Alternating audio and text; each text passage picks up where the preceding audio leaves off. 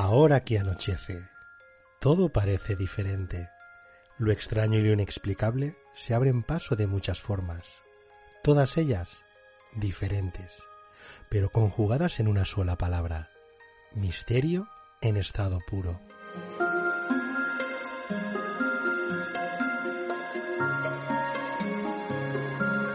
Os damos la bienvenida a una nueva dimensión de parapsicología, conspiraciones, misterios, ufología, criminología, investigaciones, noticias y relatos. Espacios de lo más interesantes que podréis disfrutar con carácter quincenal, en las voces experimentadas cargadas de verdad y profesionalidad. Disiparemos vuestros prejuicios y alimentaremos vuestra curiosidad desde un punto de vista poco común, donde lo más importante es el afecto que nos une.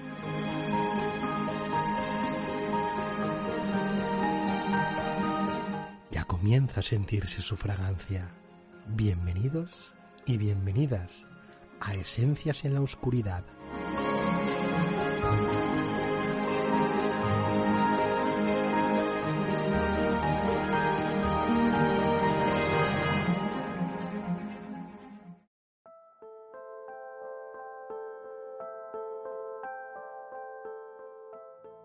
Esta noche déjate llevar por la magia, por su hechizo y por la voz de Baggy García, presentadora de Esencias en la Oscuridad. Su palabra te dirigirá por las diferentes secciones para que en ningún momento os perdáis por los senderos del misterio. Tomad asiento, este programa está hecho para vuestros sentidos.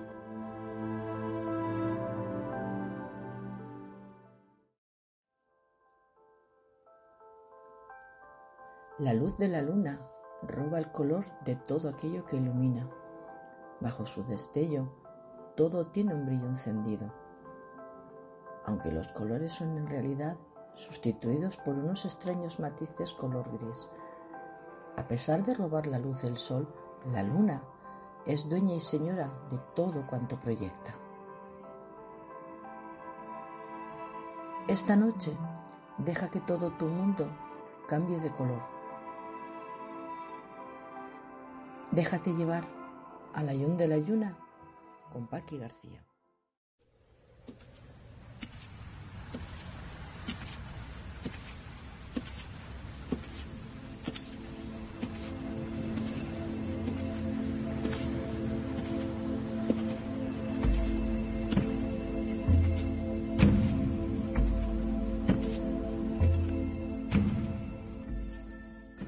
Buenas noches, queridos y queridas oyentes del programa Esencias en la Oscuridad.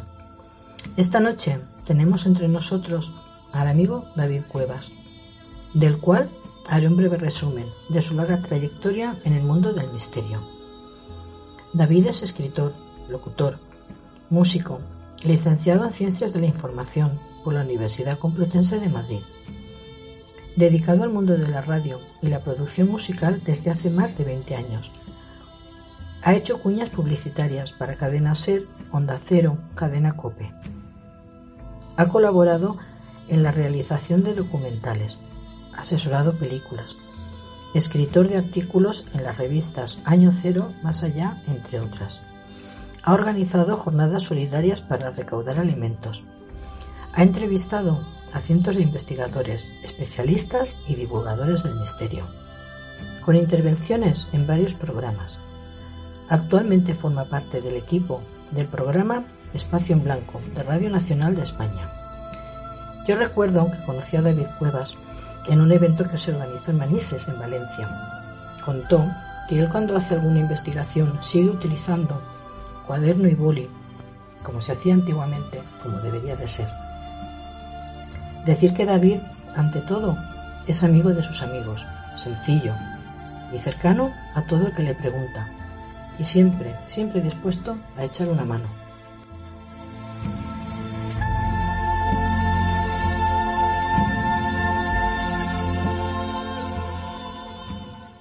Hola David, buenas noches, ¿qué tal? Hola Paqui, ¿qué tal? ¿Cómo estás? Pues muy bien, mira, agradeciéndote de antemano que quieras colaborar con el pequeño programa de Esencias en la Oscuridad. En esta conversación contigo y pues nada, vamos a hacer una conversación entre amigos y, hablar de los temas que tanto nos gustan, ¿te parece? Sí, me parece, me parece genial. Yo encantado de, atenderos eh, y sobre todo viviendo en Manises. Eso ya es un plus especial, ¿eh? O sea, lo de Manises ya, ya estás marcada por el misterio de antemano. Gracias, David.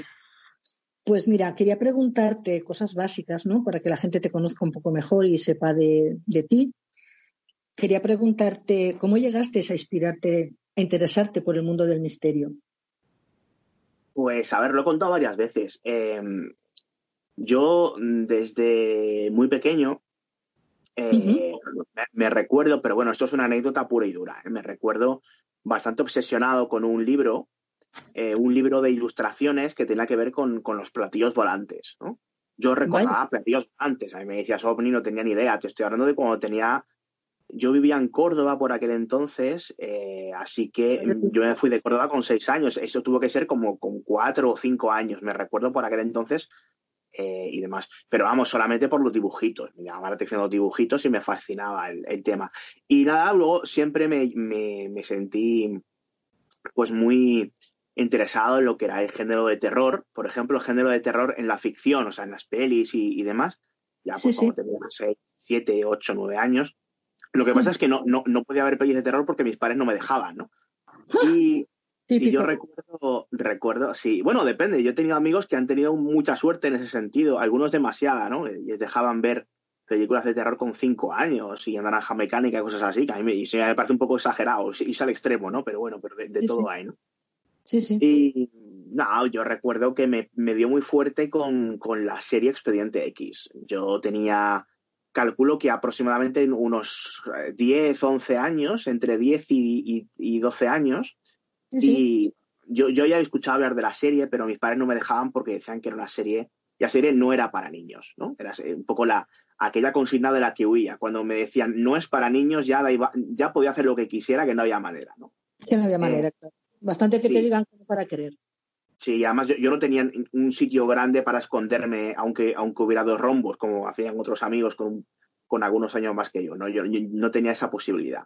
Y bueno, cuando empezaron a dejarme verla, eh, recuerdo que fue un verano, verano del, yo calculo aproximadamente del 94, si mal no recuerdo. Eh, recuerdo que me iba de campamento al día siguiente y entonces vi un capítulo eh, vi, un, vi, un, par de ellos, uno era espacio y otro me dejó absolutamente traumatizado por el miedo que me dio, ¿no?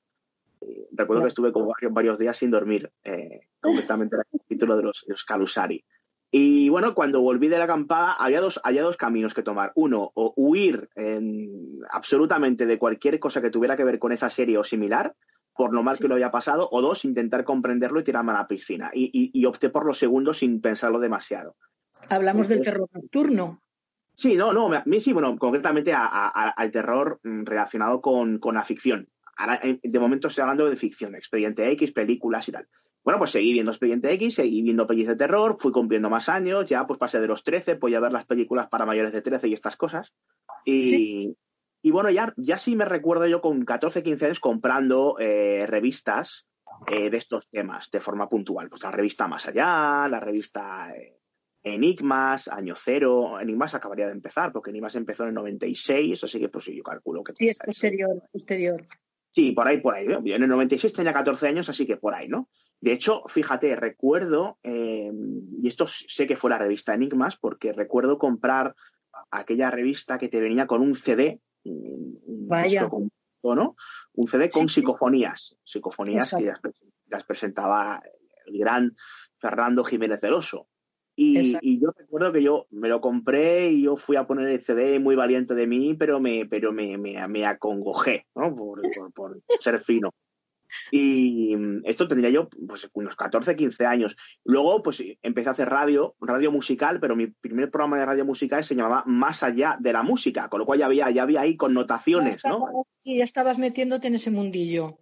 Sí, ya había connotaciones, ¿no? Y bueno, pues ya por el paso de los dos, tres años siguientes, antes de cumplir los, los 19, que es cuando me mudo definitivamente, yo ya por aquella época estaba en Sevilla, con 19 me mudo a Madrid y ahí ya sí que había leído, empezado a leer libros dedicados a estos temas, ya veía algunos programas dedicados a estos temas, yo vivía en, estaba en Andalucía, pues recuerdo el programa de mis enigmas favoritos que yo, presentaba Luis Mariano Fernández y ahí ya pude ver a varios invitados o varios temas que me fascinaban, ¿no?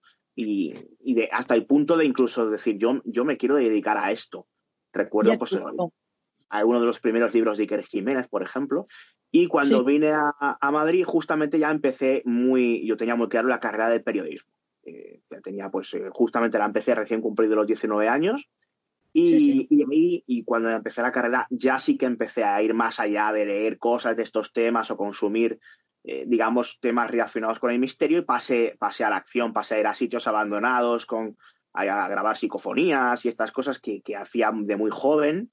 Y así es, como, así es como empecé. Y luego pasaron tres o cuatro años y di un, iré bastante y pasé de ir a sitios abandonados a grabar psicofonías donde yo creía inequívocamente que estaban las respuestas a darme cuenta de que las respuestas quizá me las podían proporcionar los testigos de, estos temas, ¿no? Los testigos de fenómenos extraños o de, fenómenos relacionados con el, tema ovni u otros asuntos. Eh, y a ese respecto, hasta hoy, eh, digamos, o sea, esa, fue un poco mi evolución. Eh, así es como empecé a interesarme por estos temas, por la ficción, y poco a poco me fui derivando más por lo que tenía que ver con la no ficción, para que nos entendamos. Sí, sí. Eh, ¿Qué opinas tú de los sucesos, o sea, de las grabaciones de todo esto paranormal, David? O sea, de las grabaciones que te vas a un sitio y grabas psicofonías y tal. ¿Te merecen respeto? ¿Crees en ellas o qué opinión te dan? Bueno, yo, a ver, en estos temas eh, intento evitar la palabra creencia, porque la palabra creencia es, es peligrosa. Es muy dulce, pero la es peligrosa. Yo no, creo que estos temas, en general, le eh, hablo, sean una cuestión de creencia, creo que son una cuestión de información. Y en lo que respecta a las psicofonías, eh, claro, a mí, imagínate, ¿no? El hecho de que pudiera ir a un sitio marcado por una presunta tragedia o similar y pudiera recoger, eh, por aquel entonces, cuando yo lo hacía, era un cassette, ¿no? En un, en un cassette, la grabación o unas palabras, y a mayoría de las veces ininteligibles, de alguien que podía estar fallecido o similar, ¿no? Que es como, es como, tal y como ya va a hacer el fenómeno cuando empecé con él, me parece algo como muy impactante, ¿no? Em, entonces, ¿qué pasa? Yo, yo me di cuenta de que quizá las respuestas no estaban ahí porque, bueno, mm, con el paso de los años me fui dando cuenta de dos cosas. Una te la he comentado ya. Primero, que lo más interesante no era lo que unas voces eh, entrecortadas podían decirme en un lugar abandonado, Sí. Eh, quizá las personas que habían vivido ese tipo de experiencias. Era algo que me parecía más palpable, un poco más real. Se dio la vuelta a la tortilla. Yo pensaba que lo más real era recoger la voz de un muerto y en un principio, ¿no? Hablo así de una forma como muy chusca para que la gente entienda que con esa, cuando eras más pequeño y empiezas pues con estos temas, tienes una mentalidad pues mucho más abierta y quizá eh, con, un, digamos, pensamiento crítico prácticamente inexistente, ¿no? Em, entonces, en lo que respecta a las psicofonías, lo que pasa es que fui conociendo a personas que se dedicaban al mundo del sonido, ¿no? Eh, y me empezaron a, contar cosas y pude empezar a comprobar cosas.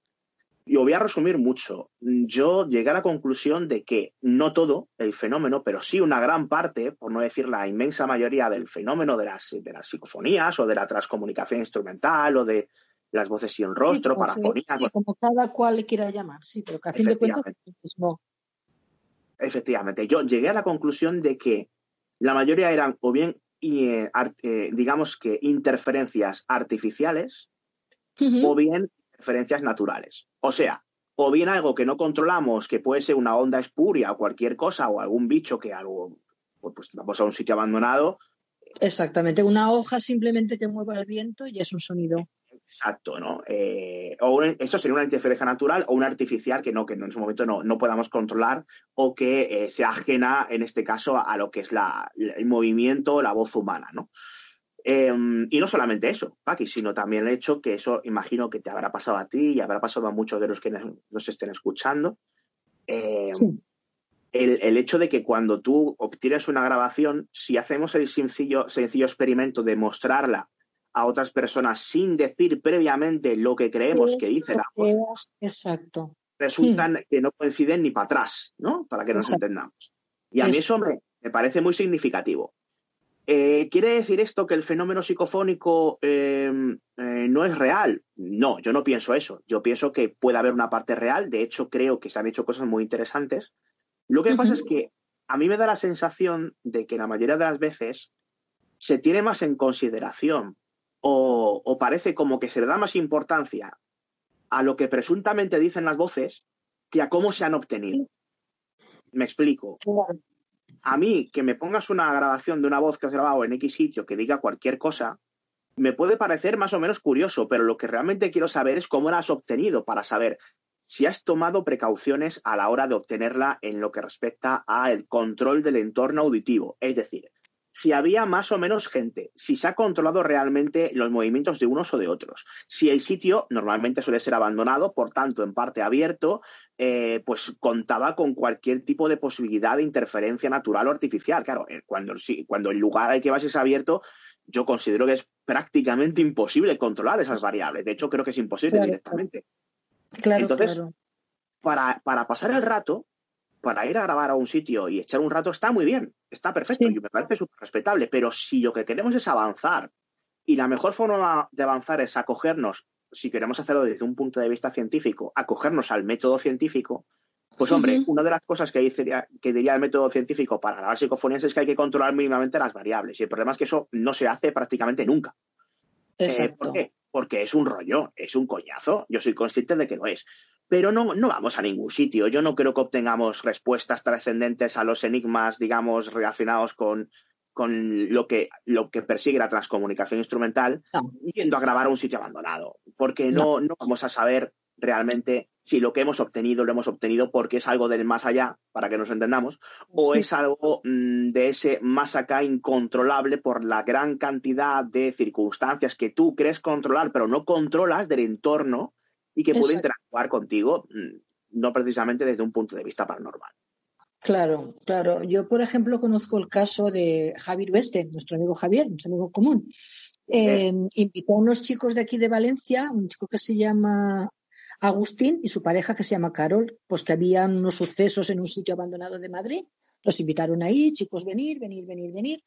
Y, pues claro, ellos en su investigación o sea, digamos que Agustín hace su investigación, pero su pareja está grabando todo lo que está pasando. Y el guarda de seguridad les decía, ¿habéis oído? Es que mirar, se ha oído un clink, un clink, un clank.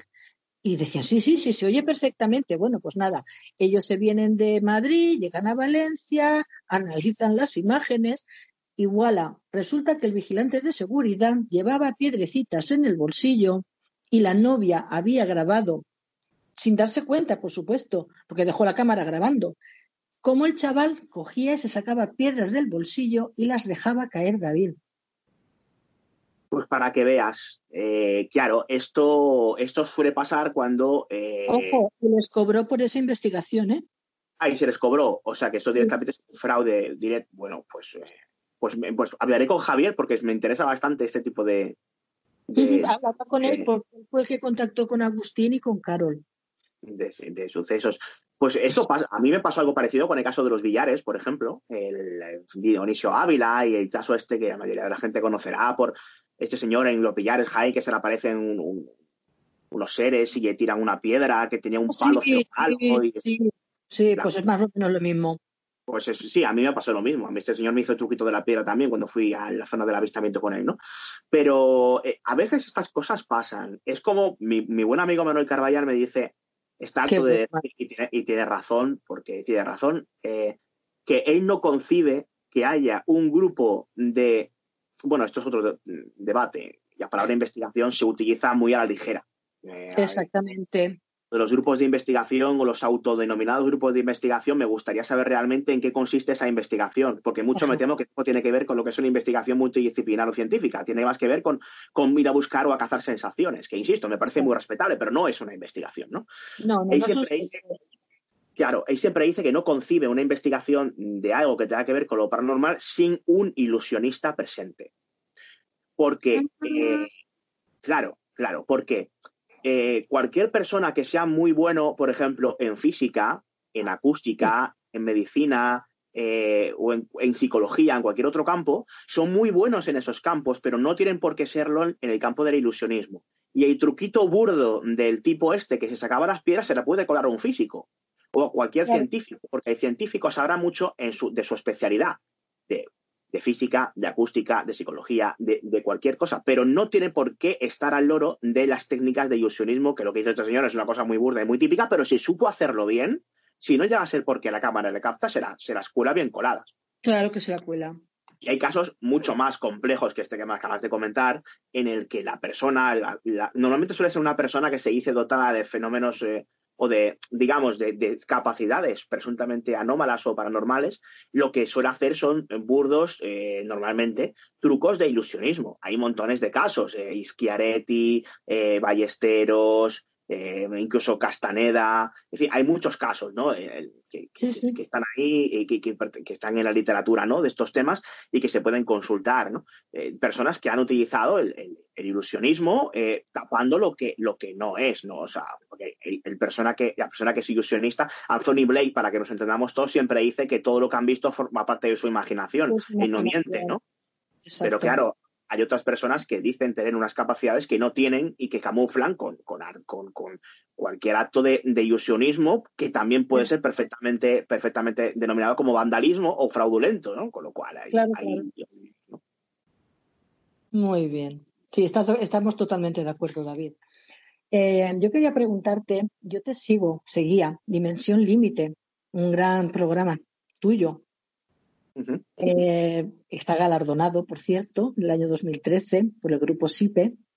¿En qué punto se encuentra ese espacio hoy en día, David?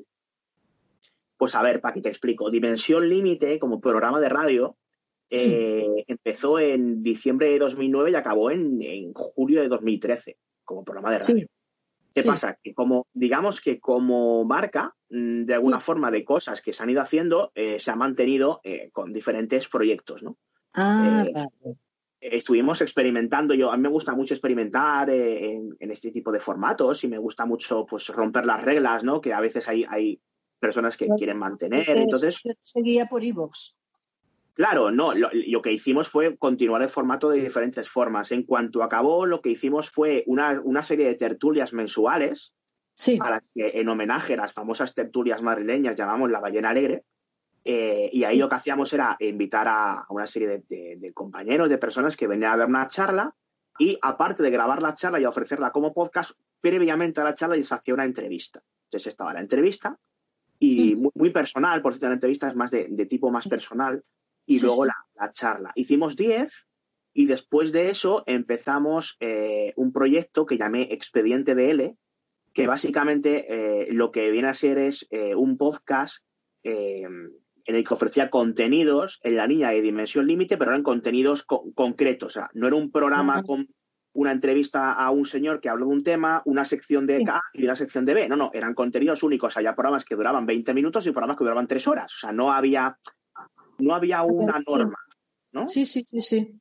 Y, y, también eso era variable tanto en el, digamos, en los contenidos como en la periodicidad. Es decir, yo mismo subía dos programas en un mes que me tiraba tres meses sin subir ninguno, cosa que ya estaba anunciada previamente en las intenciones del programa. Lo que, me permitía eso, pues compaginarlo con otras muchas cosas. ¿no? Otras cosas, claro, claro.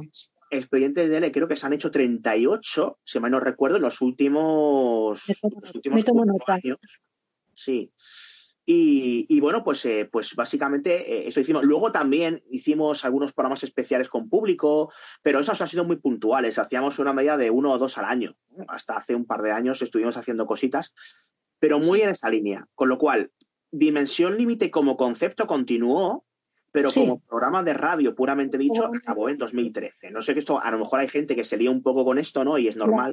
Pues eso es lo que quería que aclararas, porque claro, yo te he seguido por iVoox y me han preguntado, pero no, no se escucha ya. Y yo digo, pues no sé. Entonces me lo había metido en mi cabeza, digo, no me tengo que olvidar de preguntarle a David por el dichoso programa de emisión límite. Vale, aclarado. Seguir, seguir sigue, solo que en ese formato. Hace bastantes meses que no hago nada, lo tengo pendiente, pero bueno, también es verdad, han surgido dos cosas. Primero hay una cuestión puramente personal, y luego hay otra cuestión que tiene que, tiene que ver con, el confinamiento. Que hay, hay, quien me decía, es muy, es muy curioso, hay quien me decía, claro, pero hombre, ahora que estáis confinados tendrás más tiempo para hacer programas. Y decía, al contrario, porque Dimensión Límite es un formato, una de las características que no te he dicho, eh, bueno, Dimensión Límite, perdón, Expediente DL, es un formato viajero. O sea, todas las ediciones se hacen o en el coche de alguien entrevistándole, o en una cafetería, o en un parque, o incluso he llegado a hacer un programa en un convento. O sea, siempre las entrevistas suelen ser entrevistas normalmente. Hay, alguna otra conferencia, hay alguna otra cosa, pero eh, digamos que el 90% de los estudiantes son entrevistas, ¿no? Y, la, característica común que tienen las entrevistas que he hecho es que son entrevistas que no se hacen en un estudio, se hacen en, en el lugar más insospechado al estar confinados. Claro, no podéis desplazaros, ni ir a los sitios, ni nada. Exacto. Entonces perdería, perdería. Yo puedo hacer un, desde casa, como, como tú estás haciendo conmigo ahora, entrevistando a alguien por teléfono, pero eso no sería expediente de Entonces, no, no que. primero, hay una cuestión personal que, me, me, impidió hacerlo porque no me apetecía, sinceramente. Pero aparte de eso, es que aunque me hubiera apetecido hacer algo, no hubiera sido una, edición de expediente de L. Y como ya va intrínseco en el formato que no hay una periodicidad, que podemos estar X meses sin publicar nada o varios meses seguidos publicando cosas, pues como me he podido permitir, digamos, el, pues el, hecho de no, de no tener que estar haciéndolo. Entonces, Dimensión Límite continúa hasta que se diga lo contrario, solo que con una periodicidad muchísimo más relajada. Vale, vale, perfecto. Muy bien. Y David, ¿Algún caso en especial que te haya traído más de lo normal? Hombre, a ver, a ver, más de lo normal. Eh, todos los casos paranormales ya de por sí. bueno, pero me, quiero decir que te haya impactado, que te haya dejado ahí eso de decir, ¡chá! No, sí, sí te he entendido. Eh, a ver, eh, claro, aquí se pueden responder muchas cosas. Eh, hmm. hay, casos eh, en los que he indagado que me han parecido muy sorprendentes, casos que incluso que llego de investigar, o sea, que he hecho o que, he, ido, que he hecho algo más que una simple indagación y, y, cuyos resultados pues, han sido sorprendentes o en el bueno, en el mal sentido, en el buen, porque, porque realmente te has encontrado con algo que tiene una difícil explicación o en el mal, porque al final lo que pensabas que que no tenía explicación la tenía y era muy humana y que también aprendes muchos de ellos, ¿no? Con lo cual me resulta muy difícil quedarme con uno. Es muy difícil, cada uno tendría su aquel, pero no, me voy a escapar, no me voy a escapar de la pregunta, te voy a decir uno, ¿vale?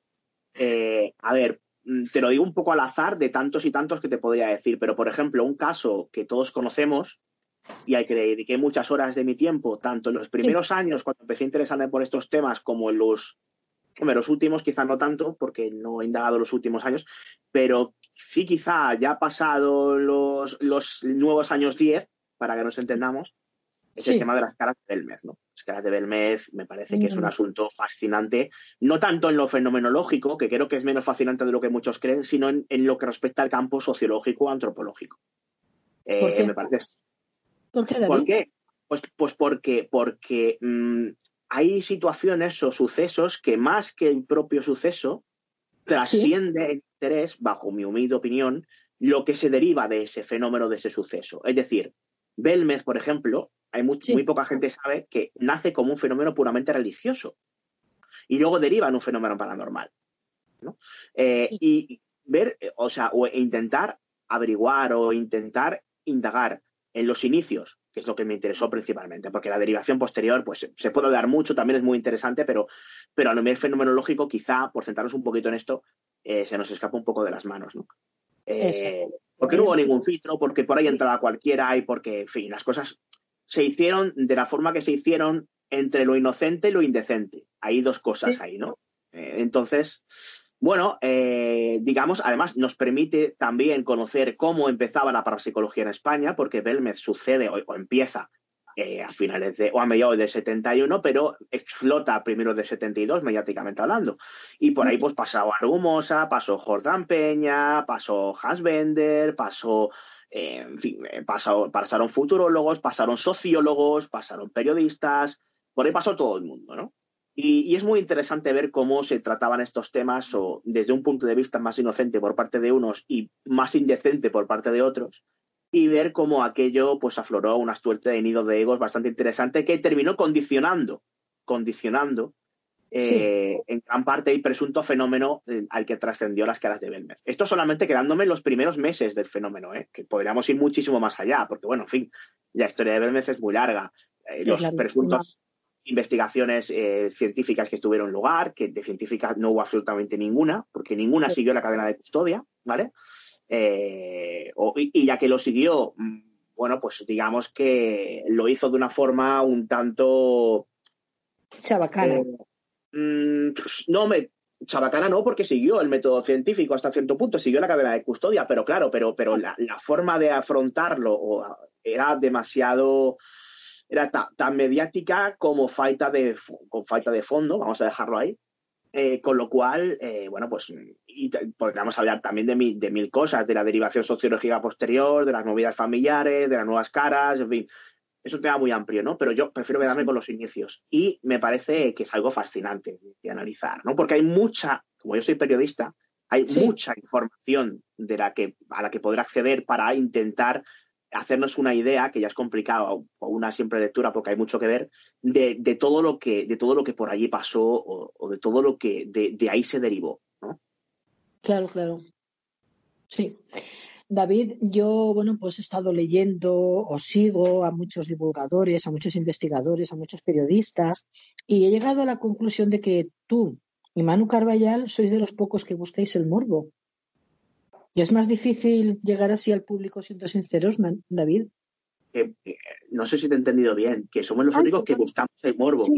Sí, que no, que no buscáis, que no buscáis el morbo. O sea, ah. que con la verdad por delante, Vale, quien decís las cosas claramente como son. Entonces, mi pregunta es, en esta sociedad, vende decir adornar o, agrandar lo que en realidad no es. Entonces, mi pregunta es, ¿es más difícil llegar a conectar con la gente, con el público, siendo sinceros, David? Bajo tu punto de vista. Eh, hombre, digamos que siendo justos hay varios tipos de público, pero en lo que respecta al público general interesado en estos temas, la respuesta es sí sí, es difícil. Es difícil porque mucha gente no generalizó, no quiero generalizar, ¿vale? Pero, pero para que nos entendamos, una gran parte del público que sigue estos temas no quiere que le cuenten la verdad. quiere que sigan alimentando sus ilusiones. Y esto es algo que hace años yo discutía, discutía con otros compañeros, eh, y yo defendía en parte lo contrario, pero eh, mucho me temo que al final he tenido que darles razón, porque yo mismo he sido sujeto o, u objeto precisamente de ese tipo de, situaciones, ¿no? Al final, e incluso yo he hablado con compañeros, compañeros, ¿eh? ya no hablo con público, con compañeros de estos temas que empiezan, que llevan poquito, que... Y, a mí me han, me han llegado a decir que ellos prefieren no saber o no conocer eh, la realidad o la verdad de ciertos temas o de ciertos personajes. Sí. Eh, porque se les, se les, fastidiaría un mito o se les caería una cuestión que al fin y al cabo te das cuenta de que no deja de ser un tipo de dogma de fe.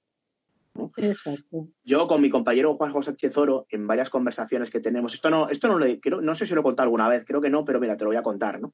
Venga, vamos. Una exclusiva para el programa conversando con él sobre estos temas y, damos muchas vueltas, ¿no? A la reacción que tienen ciertos temas y nos hacemos preguntas, ¿no? Yo creo que es muy sano, ¿no?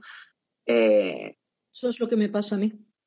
Lo, fíjate que comentábamos y me decía, mira, David, eh, em, estos temas, eh, el misterio es como una religión, es como una iglesia. Tiene a su papa, tiene a sus obispos y tiene a sus curas y luego tiene a sus párrocos de pueblo. Y el público general, el público general quiere eh, que sigan alimentando sus ilusiones y sus esperanzas. Público general me refiero a que se acoge a esa iglesia, a esa presunta iglesia que quiere hacer el misterio, ¿no? Sí.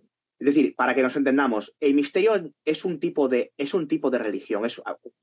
de hecho, cada uno de los temas, la parapsicología por un lado, la ufología por otro, son en parte nuevas religiones, ¿no? Sí, sí.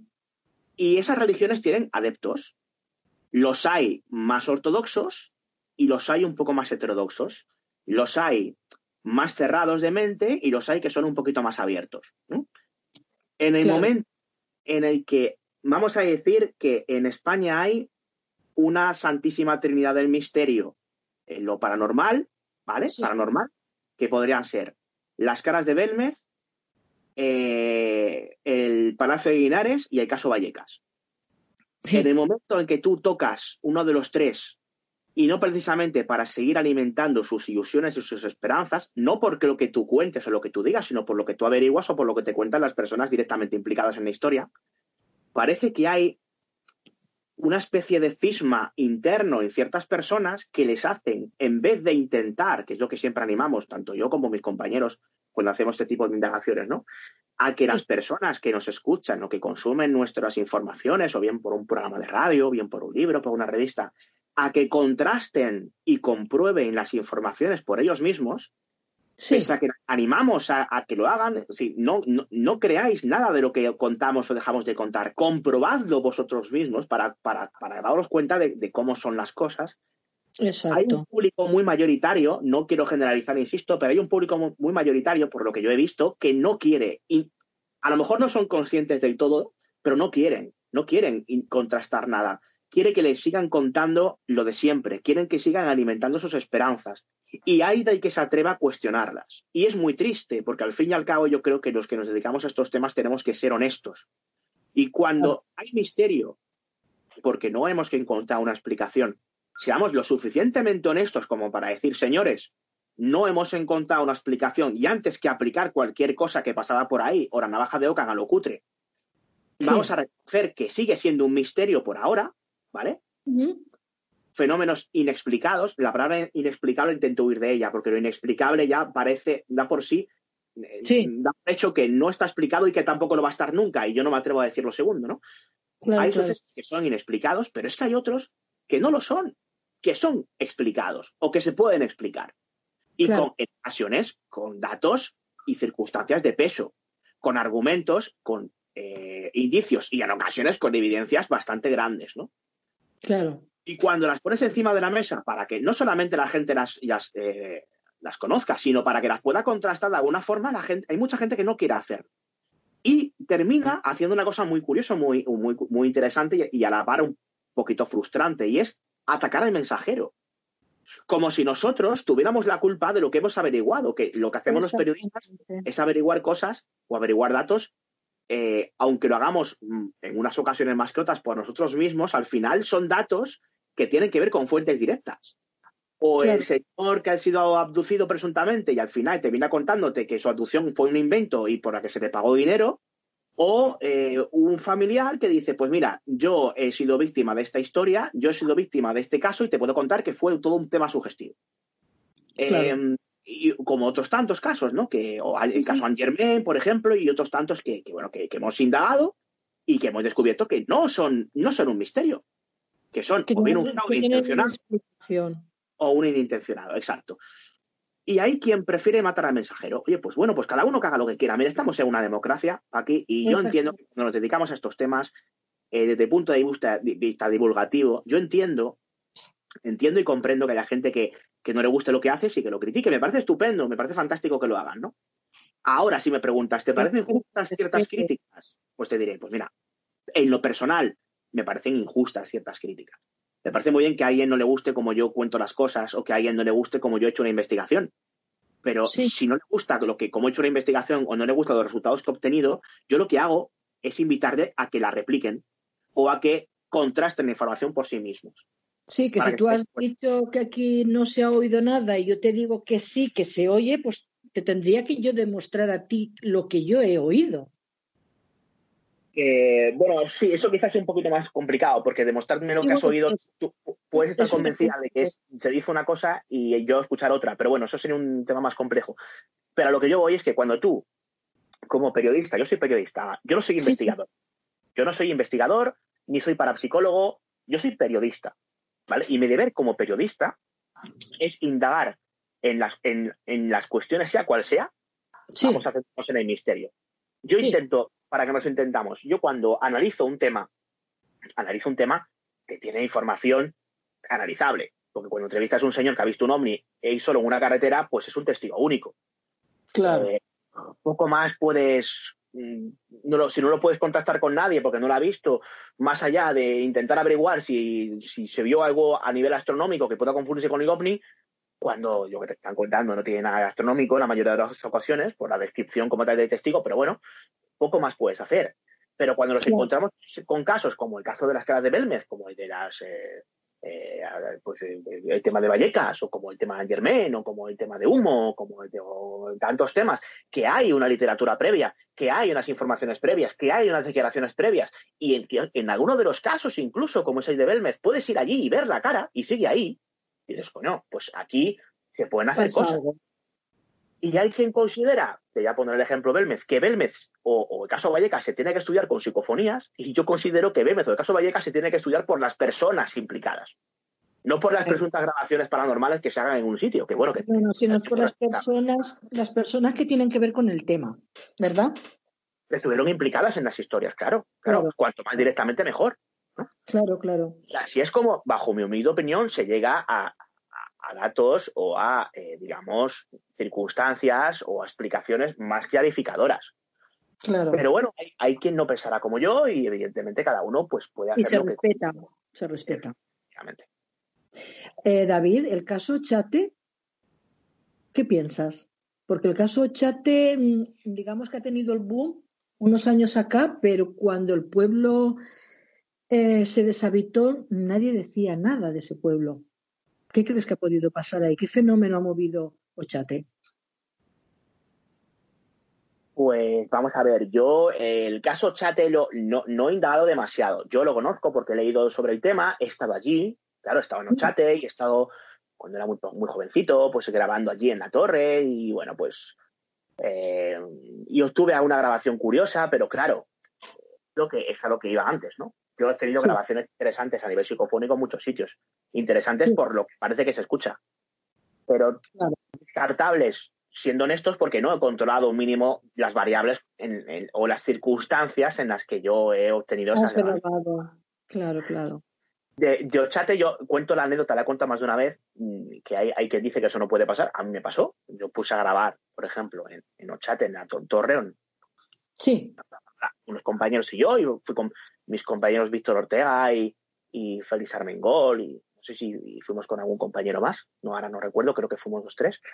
Eh, y, y, cuando fuimos allí a, a Uchate y empezamos a grabar y, escuchamos lo que habíamos oído, nos pegamos un susto que para qué, porque se escuchó un sonido, bueno, un sonido, unas palabras muy claras, muy diáfanas, eh, con un discurso muy largo y con una música de fondo habíamos pillado el carrusel deportivo. Habíamos pillado un programa de radio. grabando, grabando, eh, pues en, dentro de una torre medio, bueno, medio derruida, ¿no? Porque la pobre se mantiene bastante bien, bueno, al menos cuando yo fui, ¿no? Que fue hace muchos años. No sé cómo está ahora mismo. Eh, pero ahí, pues pillamos una onda de radio. Grabando, que hay, hay experimentadores o eh, autodenominados investigadores en psicofonía y que dicen que eso no puede ser, pues ahí me pasó, por ejemplo. Entonces, bueno, pues aprendí una cosa más en ese sentido. Pero no te puedo contar mucho más. Yo estuve en, estuve en Ochate, estuve en la zona, estuve en la torre, estuve en un estuve en, un, en la ermita, cuando todavía quedaba algo de ermita, y luego ya creo que se quemó y, fin. Sí, creo que está ya todo más o menos en ruinas piedras. Cuando yo fui había ocho y ahora quedan cuatro, básicamente. Entrevistamos a un señor que había por allí que nos contaba que aquello era una, tontería, que en, lo que respecta al misterio, que era todo mentira. Eh, bueno, pues claro, fíjate, voy yo allí con mi ilusión, oh, chate, oh, chate, ¿no? Es como el paraíso del misterio. Lo primero que me encuentro es un país que básicamente con un bastón decía que cualquier persona que dijera que allá había algo le iba a pegar un bastonazo en la cabeza. Pues vale, pues muy bien, pues empezamos pues bien, ¿no? Pues empezamos bien, claro que sí. Pues muy bien. Y esa fue mi experiencia en Ochate, no, no te puedo contar mucho más, la verdad. Hay compañeros que lo han investigado más a fondo, no, no, no es mi caso. Vale. ¿Y el, el, programa que tienes ahora por ahí que he oído y he leído de la música de las esferas, David? Bueno, pues esto, a ver, esto nos salimos un poco de, un poco, no mucho, pero un poco del tema. Sí, bueno, pero es que también te gusta la música. Bueno, a mí me encanta. Mis dos grandes pasiones son la música y el misterio. el misterio, exacto y a veces son intercambiables, ¿no? Eh, y bueno, pues hace 10 años, eh, un compañero, Juan Macriado y yo, eh, nos planteamos, ambos éramos, nos encantaba la música, principalmente la música electrónica, todo hay que decirlo, y, el misterio. entonces dijimos, oye, ¿por qué no hacer un formato de, podcast? Aquí, allí ya pensamos, fíjate que yo no, nunca había hecho podcast. Lo que había, hacía yo era radio en directo en ese momento. Hablamos del año 2010, ojo, hace ya 10 años de esto. Sí. Y dijimos, ¿por qué no hacer un podcast de músicas del misterio, no? Y nos pusimos manos a la obra y durante unos cinco meses aproximadamente hicimos 13 programas, 13 podcasts, a los que llamamos la música de las esferas.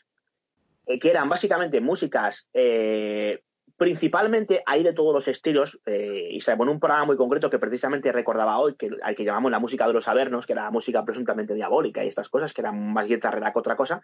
En la mayoría de los programas ya, digamos, el, estilo predominante era la música electrónica, que siempre ha tenido mucha relación con el misterio. O sea, cuando hablamos de Kraftwerk, cuando hablamos de Jarre, cuando hablamos de Vangelis, cuando hablamos de estos grupos, incluso de Mike Oldfield, hay mucho de electrónica por ahí, ¿no? La música planeadora, la música cósmica que utilizaba Jiménez del Oso, que utilizaba eh, Iker Jiménez, que utilizan eh, muchos de los grandes divulgadores eh, o, de los divulgadores más conocidos que ha habido en estos temas, o que, sigue habiendo, obviamente. bueno, pues normalmente los, estilos a esos que acuden suelen ser principalmente de tipo electrónico, ¿no?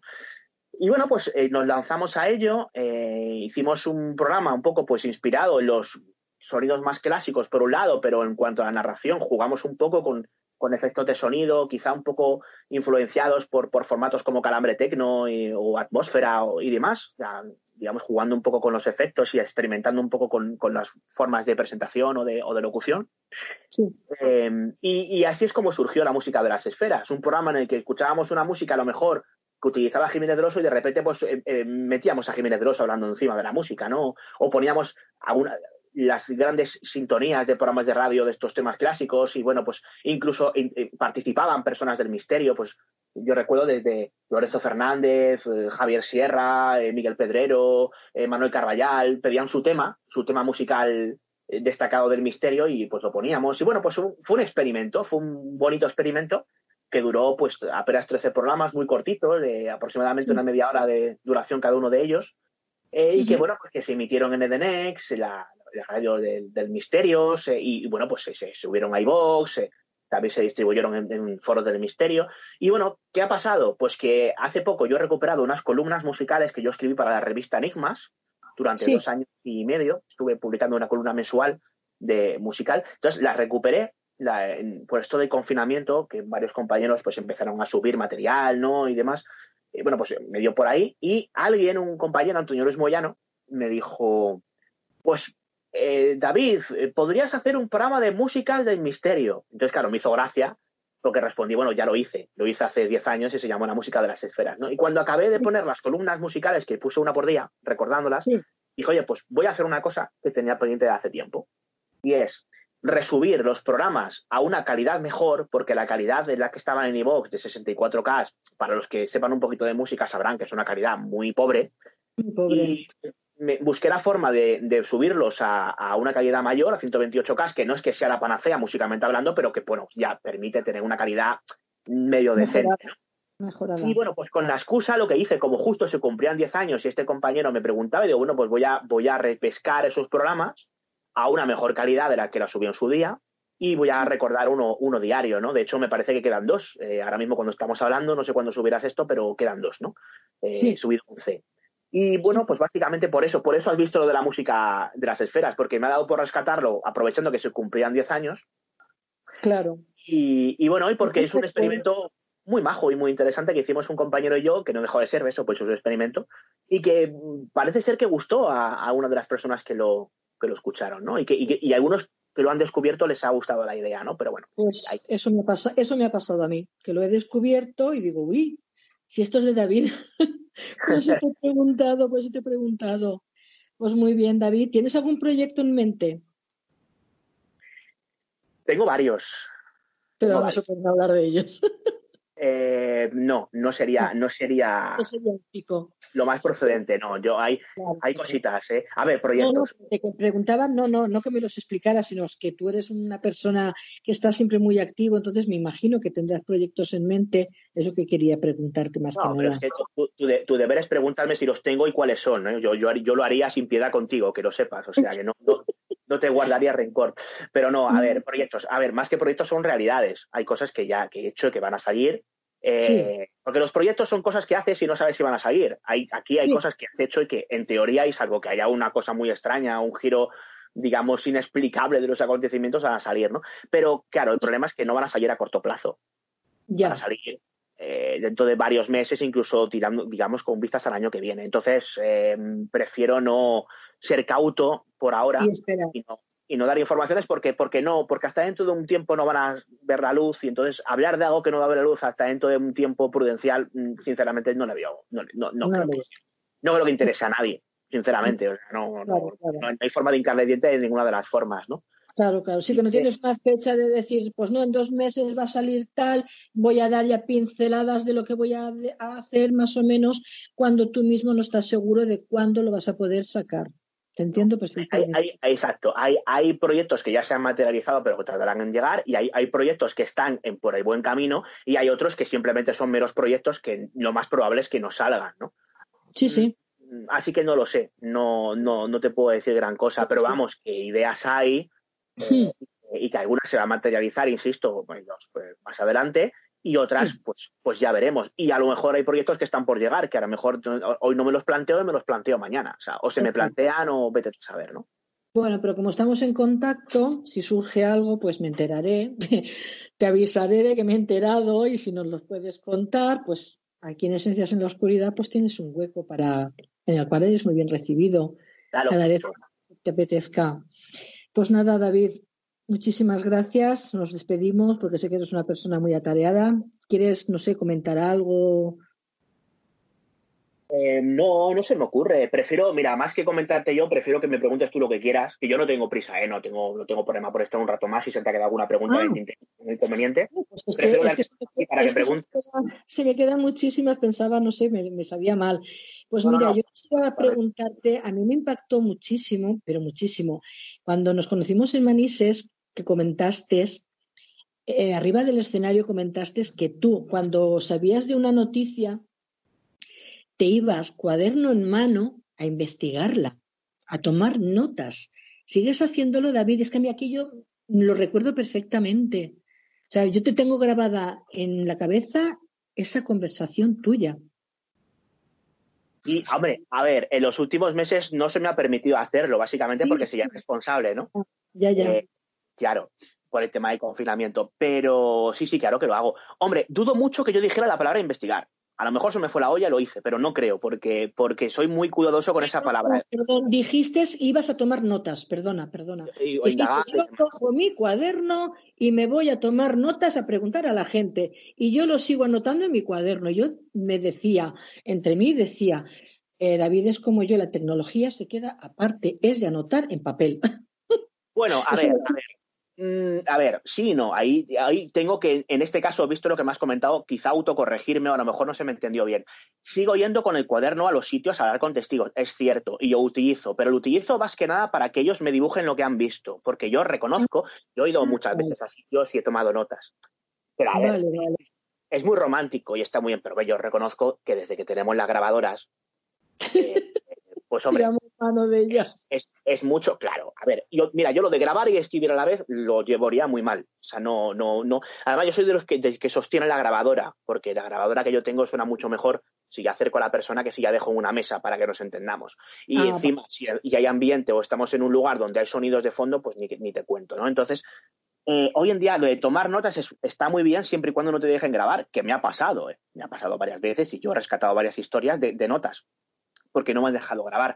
Pero hombre, si te lo curras un poco, la gente se te, suele dejar grabar. Entonces, me parece que es mucho más fiable el formato de grabación que el formato de las notas.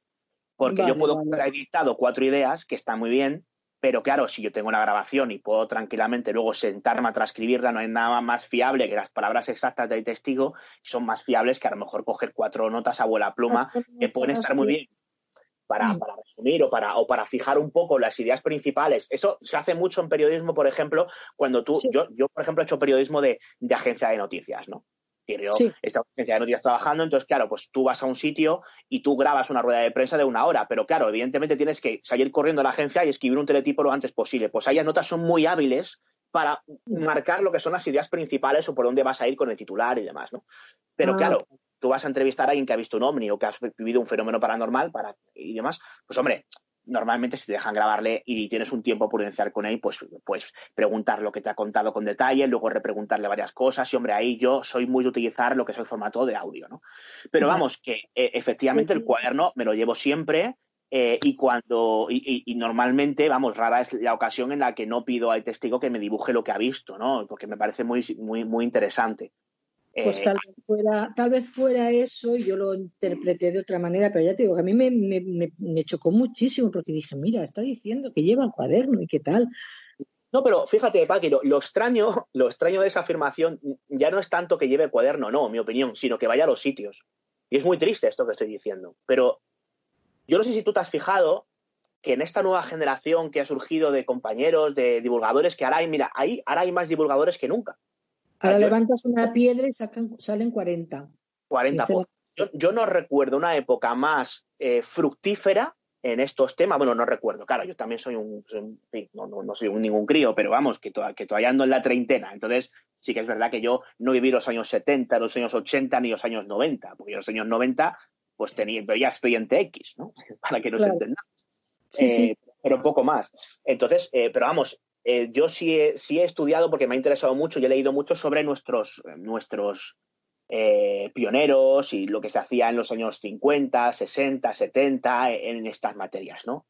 Yo creo que eso es indispensable. Si te gustan estos temas, lo primero que deberías hacer, si no lo primero, lo segundo como mucho, como, como, como, como, como por mucho que lo quieras aplazar, es enterarte de cómo surgió todo esto, de quiénes empezaron investigando, de cómo lo hicieron. O sea, yo no concibo a un amante de la música electrónica sin saber cuál fue el primer sintetizador o cuáles fueron los primeros experimentadores eh, pues con música electrónica, ¿no? Y hay quien se queda en Kraftwerk y otros, pues nos vamos a Luigi Russolo, ¿no? Que hacía cosas raras con los pianos en los años 20. Pues esto es parecido. O sea, yo no concibo estar interesado en los ovnis o en la parapsicología sin saber cómo empezó todo esto y quién lo hacía. Y, son, y es muy interesante, porque descubres que la parapsicología nace como ciencia y lo que se hace hoy en día en parapsicología en España en el 99% de ocasiones no tiene nada que ver con la ciencia. O sea, ya no es parapsicología lo que se hace. No sé lo que es, pero no es parapsicología, porque la parapsicología nace como ciencia y debería, debería mantenerse como ciencia.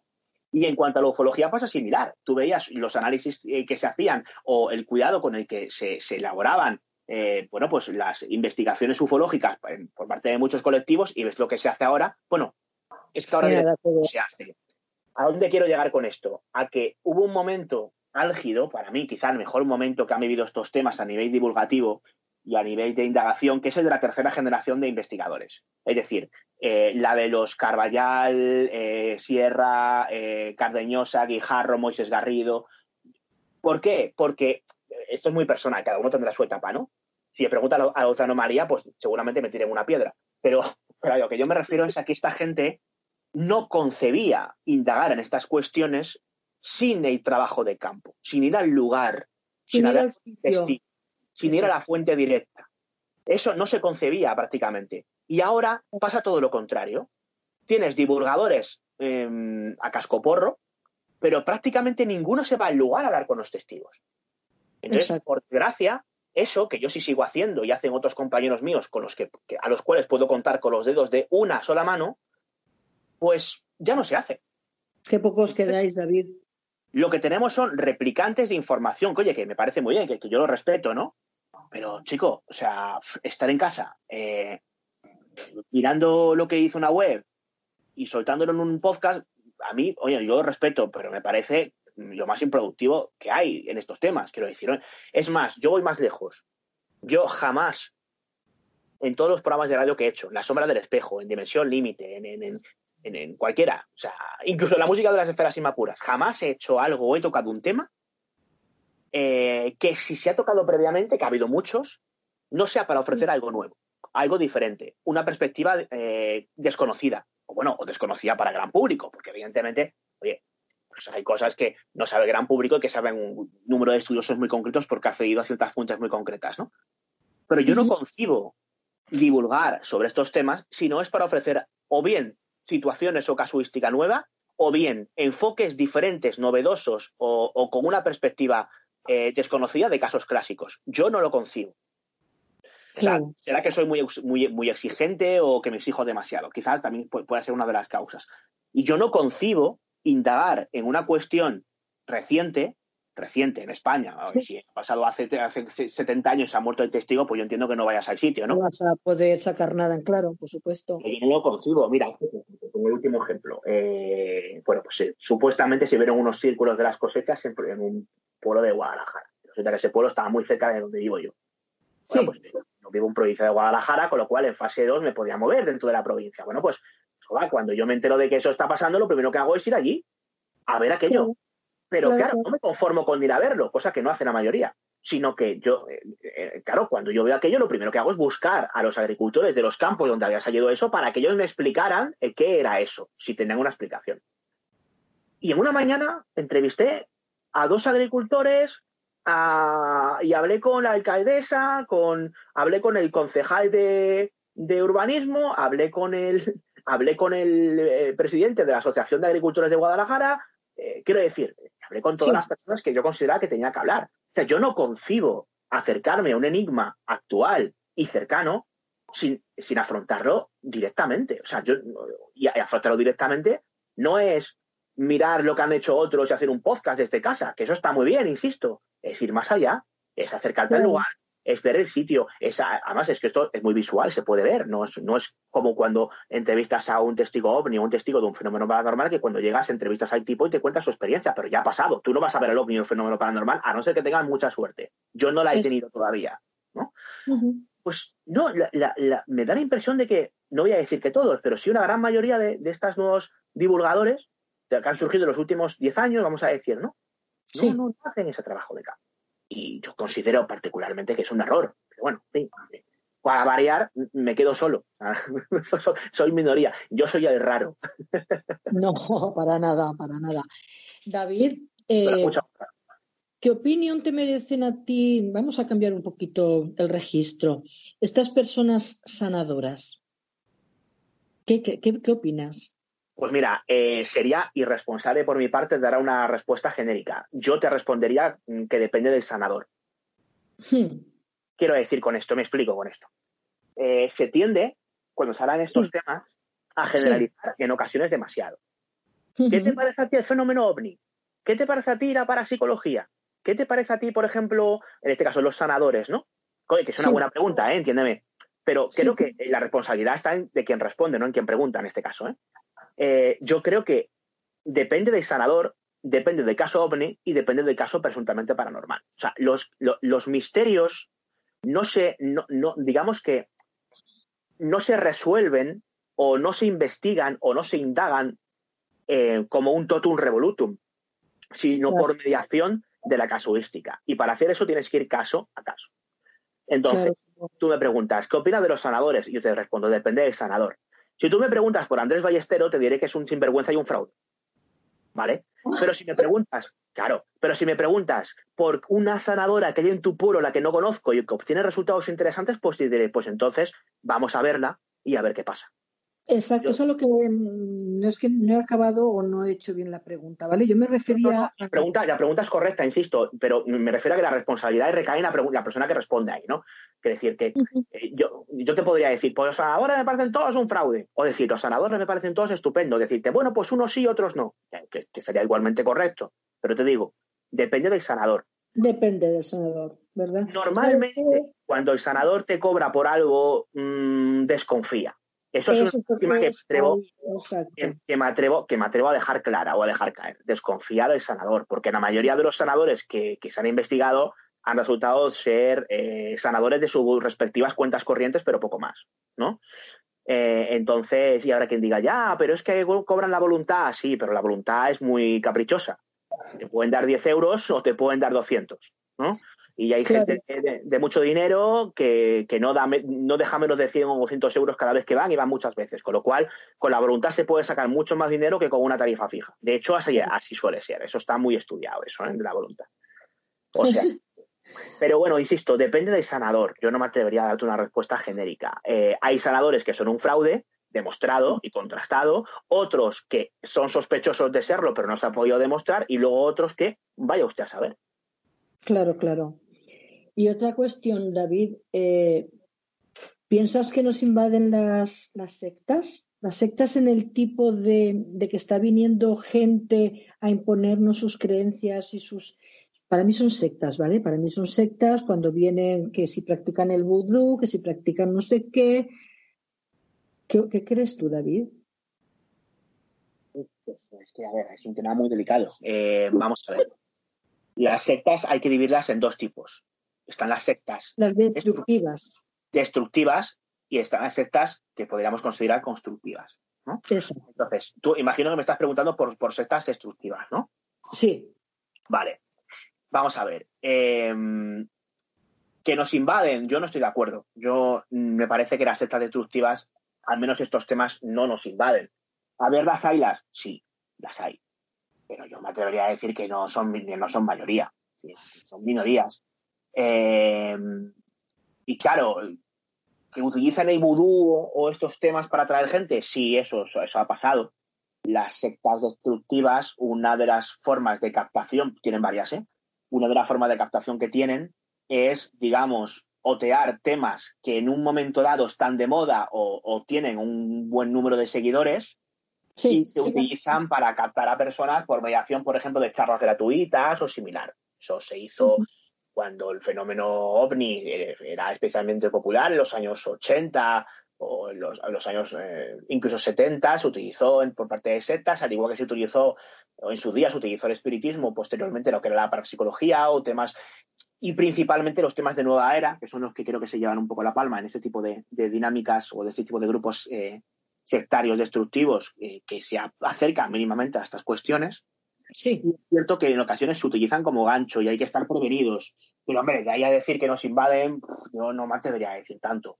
Bueno, invaden, no he querido decir que la, proliferación que hay últimamente también de, de sectas a día de hoy. Por ejemplo, aquí en la provincia de Valencia, en Javea, hay muchísimas sectas encubiertas.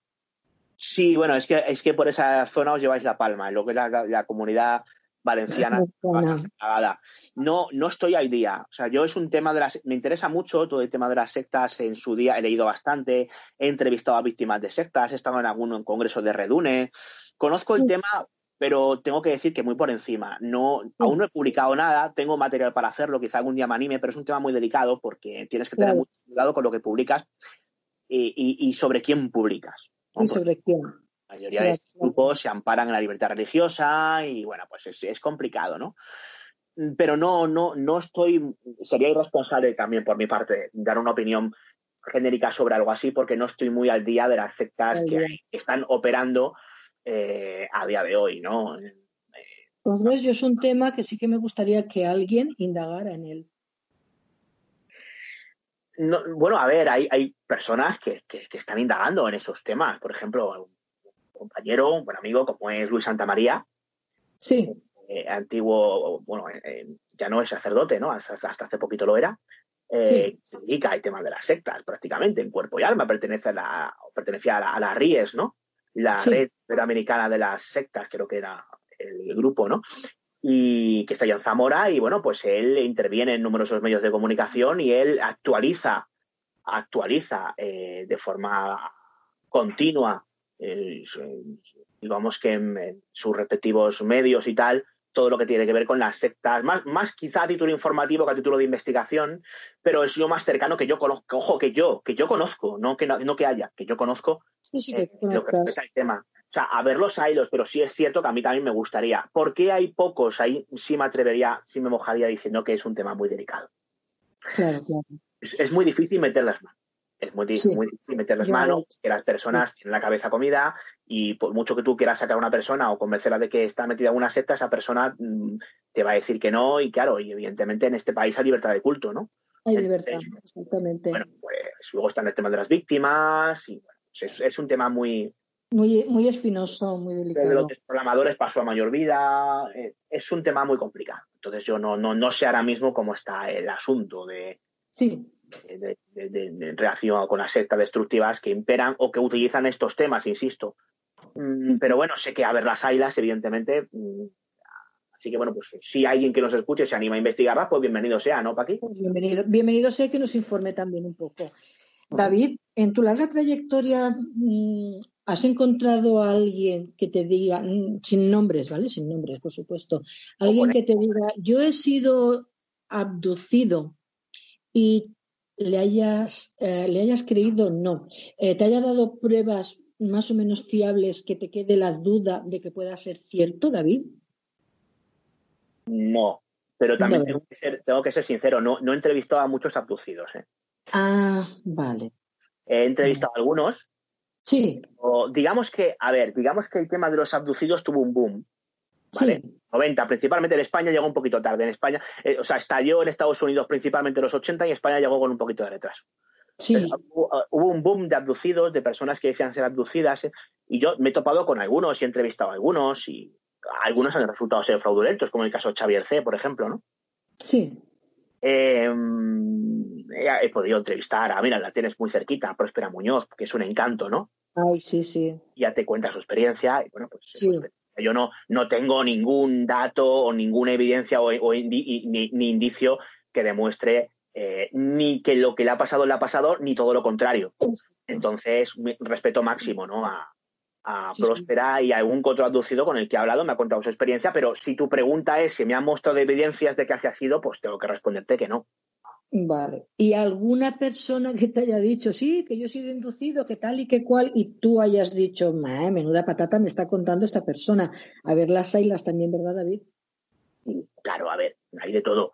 Eh, también depende de la. A ver, depende de depende de muchas cosas. Cuando llevas muchos años entrevistando a testigos, yo llevo unos cuantos y he entrevistado a cientos de ellos, pues al final yo siempre digo que no somos, no somos polígrafos con patas, pero hombre, algo aprendes. Algo aprendes y no te la cuelan fácilmente no, bueno, pero escúchame, esto es un tema delicado porque hay personas que pretenden colarte una mentira y personas que realmente mm, te cuentan lo que ellos creen que ha pasado cuando a lo mejor lo que ha pasado tiene una explicación dentro del amplísimo y complejo campo de las alucinaciones. Sí, claro, que para ellos es una vivencia real, pero que tendrá a lo mejor otra explicación que pueda demostrar que en realidad no es como esa persona lo está creyendo. Exacto. Bueno, para mí lo importante es que esa persona crea lo que, quiera haberlo visto, porque yo no estoy en su cabeza, yo no puedo certificar si ha visto algo o no lo ha visto. El tema de las abducciones, hombre, yo reconozco que soy un poquito más escéptico en esta, en esta cuestión. Bueno, soy escéptico en general por, porque dudo de todo, no por, no, porque, no por nada, ¿no? Pero sí que es verdad que yo me he encontrado con, primero, muy poquitos casos. De hecho, creo que Manuel Carballar está preparando un libro que promete ser incendiario sobre el tema de las abducciones, por lo que tengo entendido. Creo que lo sacará de aquí a un par de meses. Eh, y él se ha entrevistado a muchos abducidos, por ejemplo, pero yo no. Yo es un campo en el que no, no, tengo una muestra eh, significativa como para, como para decirte, mira, yo he entrevistado a 20 abducidos. Pues no, es que he podido entrevistar como mucho a 5. Y en los últimos 15 años, como mucho a 5 en España. Entonces no, no te sabría decir. Vale. David, ¿algún libro en mente para sacar tú? Podría haber algo. Podría. Hago preguntas indiscretas. Eh, como diría, alguno de Carlos Bustos, podría verlo o no. vale, pues nada, ya hablamos más adelante de ese tema. Pues nada, David, paso a, despedirte y agradecerte tu colaboración, parte de tu tiempo. Aquí tienes las puertas abiertas. Este programa de Esencias en la Oscuridad es un programa sin censura. Como estás viendo, yo me lanzo a preguntar lo que, lo que me apetece. Te mando un abrazo virtual hasta pronto. Eh, ¿Vas a venir a Valencia? ¿Tienes...? Pues no lo tengo en mente. Eh, no, a ver, a ver eh, sí que Rosario creo que me contó. Sí, iba a hacer uno, pero se ha anulado. Ah, no, no, vale, que tenía previsto hacer algo, ¿no? Para, para sí, se anuló por el estado de alarma. Vale y tal, y, me invitó a, no, a participar, me invitó a asistir y yo, bueno, pues yo tenía, estaba interesado, lo que pasa es que hasta que más acercaba la fecha no sabría que si, si podría o no. Eh, pues no, no, no tengo así nada en mente, no tengo previsto ir por allí, pero vamos, esto, yo soy un culo de mal asiento, o sea, quiero decir que igual que te digo que... Mañana, surge algo, pues Claro, eh, mañana a lo mejor no sé, pero de aquí a un par de semanas, si cuando salgamos de este estado de alarma surge algo, pues hombre, pues eh, no lo sé, puede, puede, que este verano me deje caer por ahí, ¿eh? nunca se sabe, no, no lo tengo en mente, pero, pero quién sabe. Pues avisa. Bueno, no, te preocupes, lo haré, lo haré. avisa. Pues nada, David, Muchísimas gracias. Estamos en contacto. Pues igualmente, muchas gracias a ti por, por invitarme y, yo encantado de, hablar eh, medio sin censura como este, tal y como decías. Vale, David, muchas gracias. Buenas noches. Buenas noches.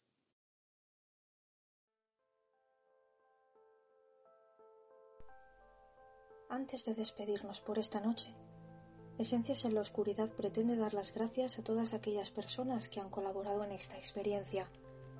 Gracias a Raúl Andrés de Misterios y Leyendas por regalarnos su voz, a Luis Pisu por ofrecernos su música, a los oyentes, a los colaboradores y colaboradoras que en algún momento han decidido aportar sus conocimientos y sabiduría. Y gracias también a cada uno de nosotros y nosotras por encontrarnos y por hacernos partícipes de una forma totalmente diferente de entender el misterio. Y es que cuando la gratitud es tan grande, las palabras sobran.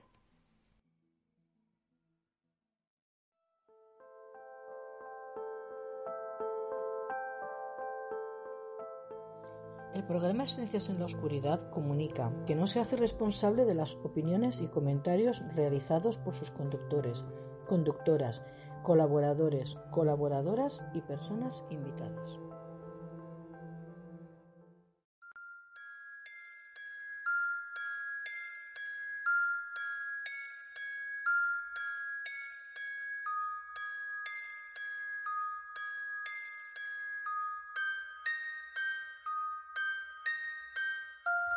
Amanece, que no es poco.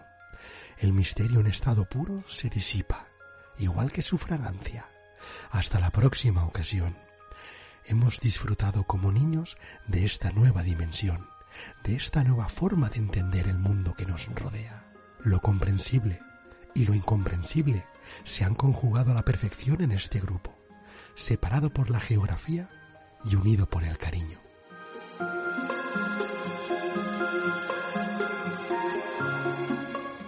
Como dijo Kennedy, debemos encontrar tiempo para detenernos y agradecer a las personas que hacen la diferencia en nuestras vidas.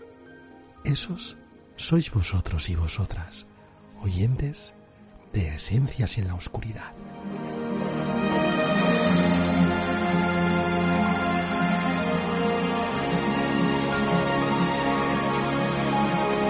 Lejos de los prejuicios y cerca de la curiosidad, nos despedimos hasta el próximo programa. Buenas y misteriosas noches.